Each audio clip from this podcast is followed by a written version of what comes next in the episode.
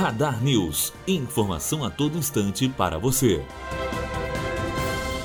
Apontado como operador financeiro do esquema de corrupção chefiado pelo ex-governador do Rio de Janeiro, Sérgio Cabral, Carlos Miranda deixou no dia passado a cadeia de Benfica. De acordo com a Secretaria Estadual de Administração Penitenciária, ele deixou o presídio por volta de meio-dia e passa a cumprir pena em regime domiciliar fechado. A soltura de Miranda foi determinada pela Vara de Execuções Penais do Rio de Janeiro e da Sétima Vara Federal do Rio, depois de acordo de delação premiada homologado pelo Supremo Tribunal Federal. Matheus Azevedo aluno do primeiro ano de jornalismo, direto para a rádio Unifoa, formando para a vida.